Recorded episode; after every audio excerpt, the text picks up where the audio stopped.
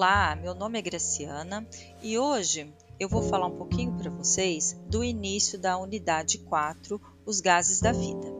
Essa unidade, ela vai trabalhar as expectativas 105 compreender o ciclo do CO2 e O2 relacionando aos processos fisiológicos dos seres vivos. E também a expectativa 106, compreender o efeito estufa na Terra e analisar as causas e consequências de sua intensificação em nosso planeta. Agora pensem um pouquinho. O que é efeito estufa? Os seus hábitos de vida podem mudar a temperatura do nosso planeta? Por quê? Reflitam e tragam suas respostas na nossa próxima aula. Até mais!